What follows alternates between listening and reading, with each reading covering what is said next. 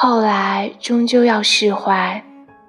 为什么赢过了漂泊，却输给了孤独？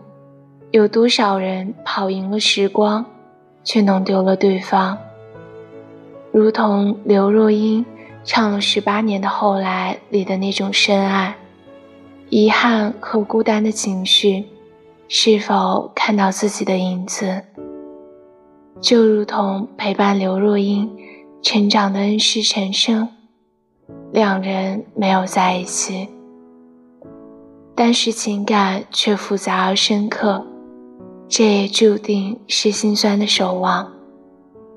人生没有如果，时光也不会倒回，后来的我们都难免经历了遗憾，后来的我们也都学着放过自己。刘若英曾说过：“人对记忆有两种态度，一种是埋怨和悔恨，一种是怀念和感恩。”我们回首昨天时，但愿总能带着第二种心情。是啊，人这一生，终究要学会和自己和解，就像唱的那样。